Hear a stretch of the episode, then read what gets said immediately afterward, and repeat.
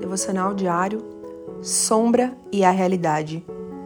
Portanto, não deixem que ninguém os condene pelo que comem ou bebem, ou por não celebrarem certos dias santos, as cerimônias da lua nova ou os sábados, pois essas coisas são apenas sombras da realidade futura, e o próprio Cristo é essa realidade.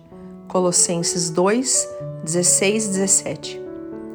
O apóstolo Paulo estava ensinando sobre a falsa religião que é baseada em preceitos humanos, que estabelece regras sobre o que comer, o que beber, o que fazer, o que vestir, o que usar e estabelecendo ordenanças e ensinamentos de homens.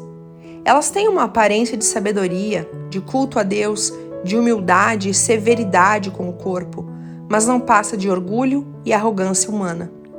Tem o interesse de ter uma aparência de santidade e ser superior e melhor que os outros, como se viver para Cristo fosse simplesmente seguir regras e leis, que eram sombra da realidade que está em Cristo.